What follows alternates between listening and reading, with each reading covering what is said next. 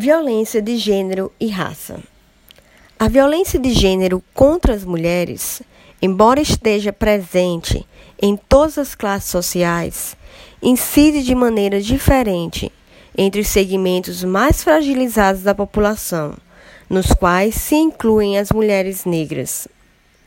A violência de gênero contra a mulher tem sido considerada qualquer ação ou conduta baseada no gênero que cause morte, dano ou sofrimento físico, sexual ou psicológico à mulher, tanto no âmbito público como no privado. Independentemente do tipo de violência praticada contra as mulheres, ela tem como base comum as desigualdades que predominam na sociedade. As mulheres negras são as que mais sofrem violência doméstica no Brasil. São as que mais denunciam agressões.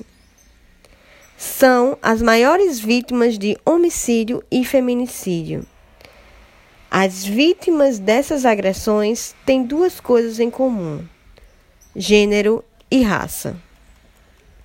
A situação da mulher negra no mercado de trabalho é parte do cenário que perpetua o ciclo de pobreza e violência.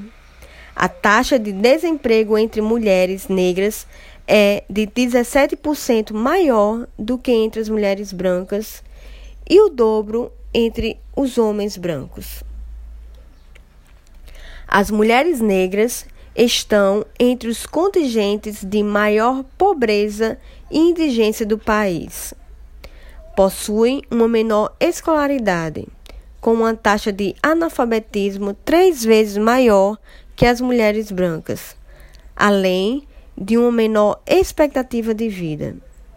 São trabalhadoras informais, sem acesso à previdência, residentes em ambientes insalubres e responsáveis pelo cuidado e sustento do grupo familiar.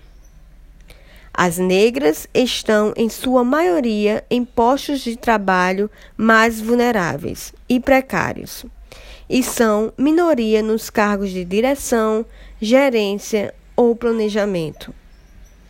Apesar dos altos índices estatísticos de violência contra as mulheres em todo o mundo e dos avanços sociais, políticos e jurídicos no combate à violência, o movimento dos direitos humanos ainda precisa encontrar instrumentos efetivos na promulgação da cidadania e dos direitos das mulheres.